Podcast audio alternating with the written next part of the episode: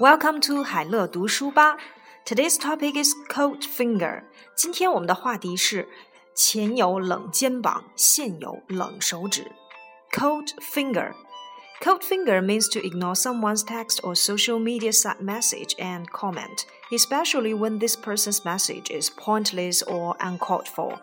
冷手指呢，是指无视某人的短信 或者社交媒体上发来的私信和评论，尤其当这些信息毫无意义也没啥道理的时候，看到了 “cold finger” 这个说法，你是不是觉得有点眼熟？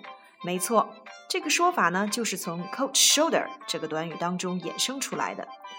This expression is similar to cold shoulder, a phrase used to express dismissal or the act of disregarding someone.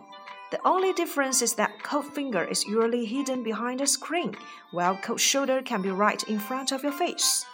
这个表达呢与 coat shoulder 类似，通常呢，嗯，是用来表达拒绝或者是无视的行为。二者唯一的区别是，coat finger 通常是指躲在屏幕后面完成的，而 coat shoulder 可能是当着你的面表现的。